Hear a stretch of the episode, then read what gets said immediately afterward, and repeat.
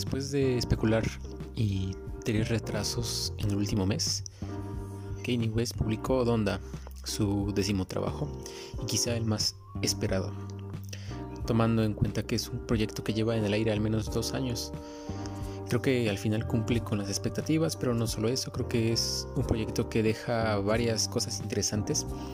Me atreveré a decir que su, su publicación es lo, es lo de menos, pero vamos por partes.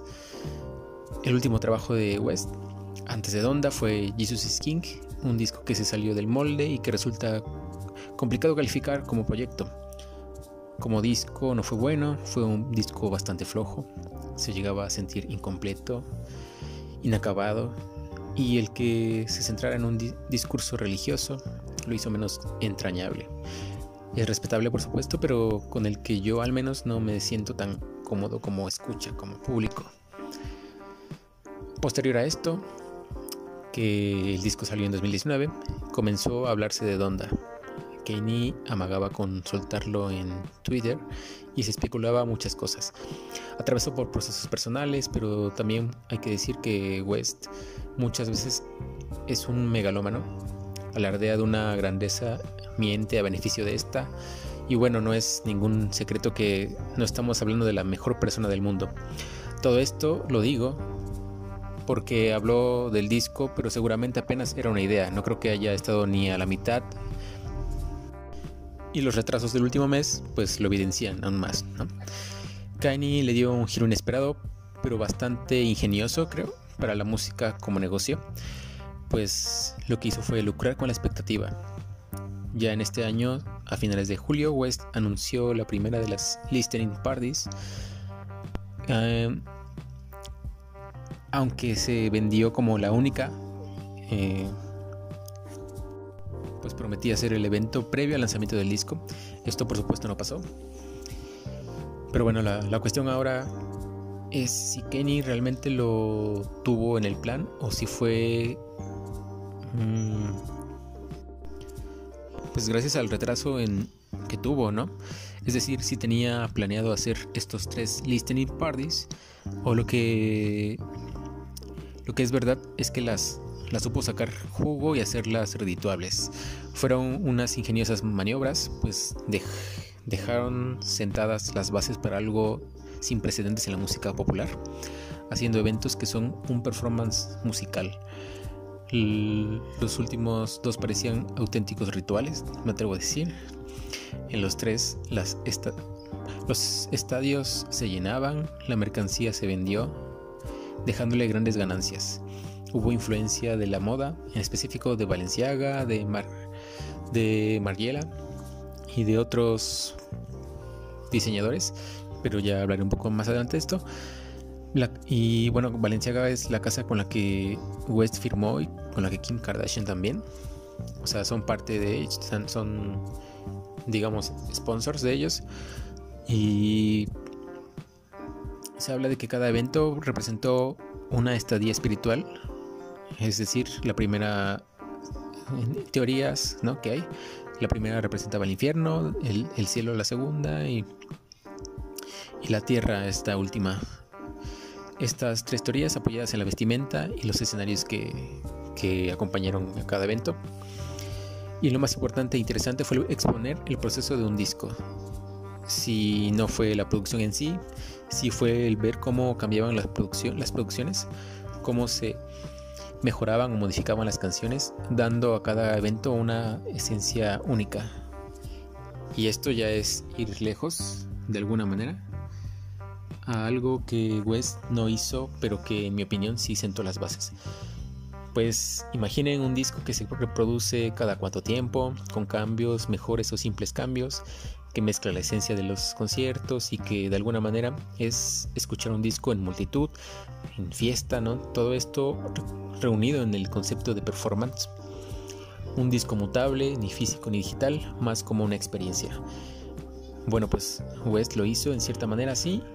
Hay puntos que apenas toca y de manera fortuita, pero creo que es pionero en algo que puede cambiar las cosas en la música, principalmente porque resultó redituable y valioso como experiencia para el público. Además hubo sesiones de escucha privadas, más íntimas, pero para fans seleccionados y sin celulares. Nada de celulares, no hubo... Ah, el año pasado hubo unas y sí se filtró algunas imágenes, pero de este año no hubo ninguna. Y todo esto con, con una idea... Eh, bueno, esta, esta, idea no es completamente sacada de, de, de Kanye West, o sea, no es un, algo que haya creado completamente él en sí, o sea, todo esto de los, los listening party. Él pues está basado en lo que Martin Mariela hizo al permitir que la gente viera los procesos creativos y de trabajo.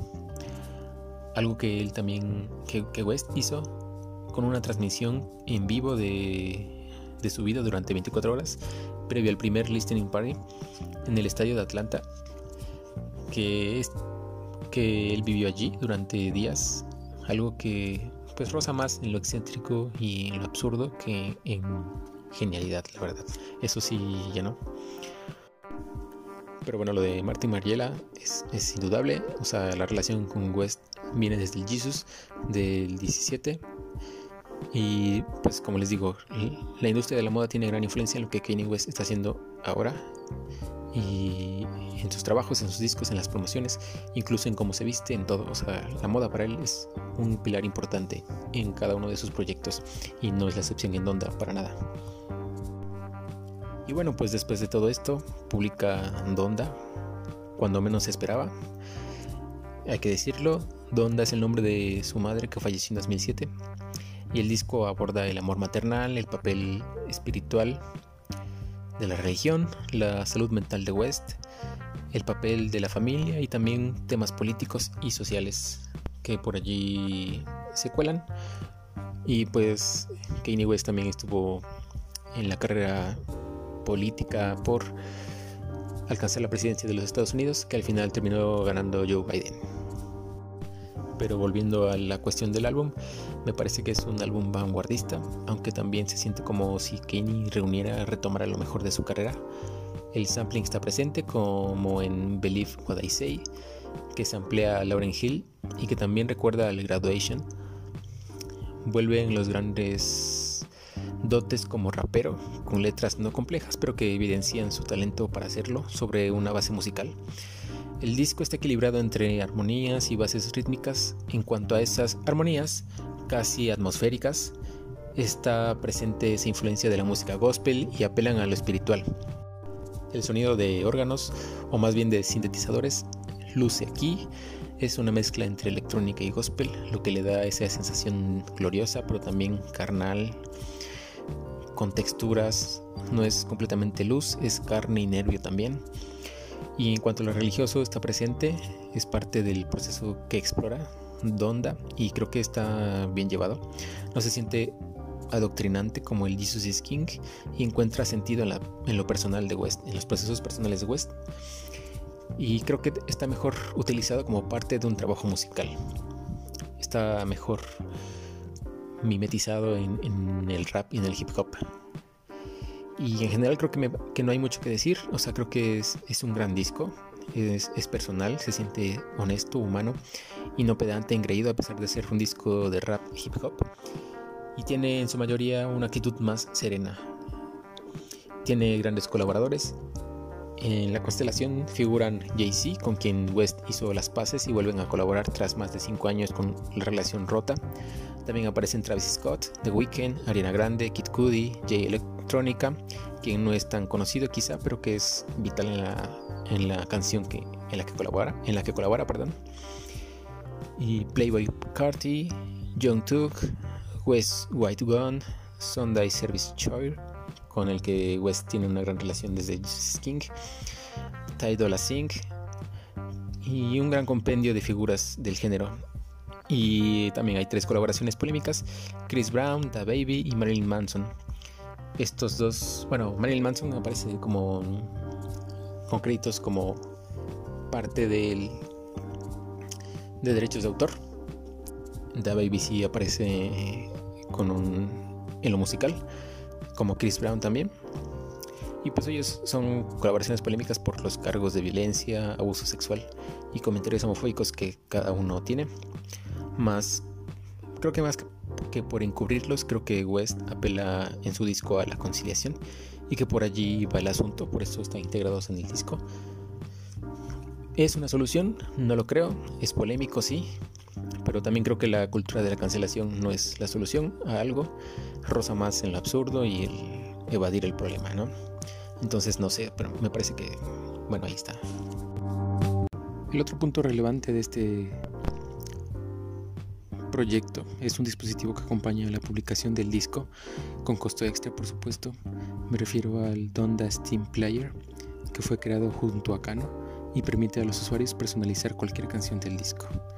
Es del tamaño de la palma de la mano, funciona de manera inalámbrica y a través de diferentes botones y paneles táctiles. Permite controlar las voces, batería, bajos, samples, además de aislar piezas, añadir efectos de sonido, dividir canciones también. Es parte de lo que permite hacer al usuario. Este, esta movida es, pues parece un poco más consciente, más planeada, por supuesto, y también es igual, me parece igual de revolucionaria y, tiene mucho que ver con todo lo que rodea al, Donda de Kanye West. Pues este gadget hace al disco una pieza interactiva, no solo un, un compendio de canciones, sino un cúmulo de posibilidades que se adecua a cada usuario. Esto me parece genial y en cierto punto sorprendente que a nadie se le haya ocurrido antes. Es algo revolucionario para el disco en sí, en su relación con el escucha, pero también acerca al, al público a explorar, a explorar el terreno musical y del sampling y la, y la música y la mezcla, ¿no? O sea, me parece que es algo revolucionario para ese, esa vertiente también del sampleo y de, y de la mezcla. De cierta manera es un disco mutable, el Donda, así como lo fue entre cada listening party. Ahora publicado lo es entre cada usuario, pues cada mezcla se puede guardar, lo que garantiza un álbum personalizado y no rompe con la esencia del disco, por supuesto, pues las posibilidades, posibilidades perdón, parten de él, del mismo. Creo que el asunto de Donda, Kanye, atiende una línea muy interesante que es el arte como experiencia, ¿no? Ya no es el arte por el arte, la música por la música. Creo que el público se está acostumbrando a la interacción en su día a día, con todo por supuesto. Hay dinamismo, creo que West dio pasos importantes en ello, con todo lo que rodeó a la publicación de Donda. Por eso hablo de que el disco en sí no resulta de cierta manera pues lo de menos, aunque sin dudas es de los mejores discos de West y posiblemente lo mejor del año, o al menos seguro estará dentro del top 3. Es lo que acompañó a la publicación del disco, lo que me, me, llamó mucho más la atención, porque me parece una apuesta y una propuesta mucho más interesante con esos performance y el dispositivo Donda Steam Player. Pero por supuesto, ojalá se den la oportunidad de escuchar el Donda de Kanye West. Les digo, creo que me parece que es de los mejores discos y sin dudas de sus mejores trabajos. Así que muchas gracias y hasta la próxima.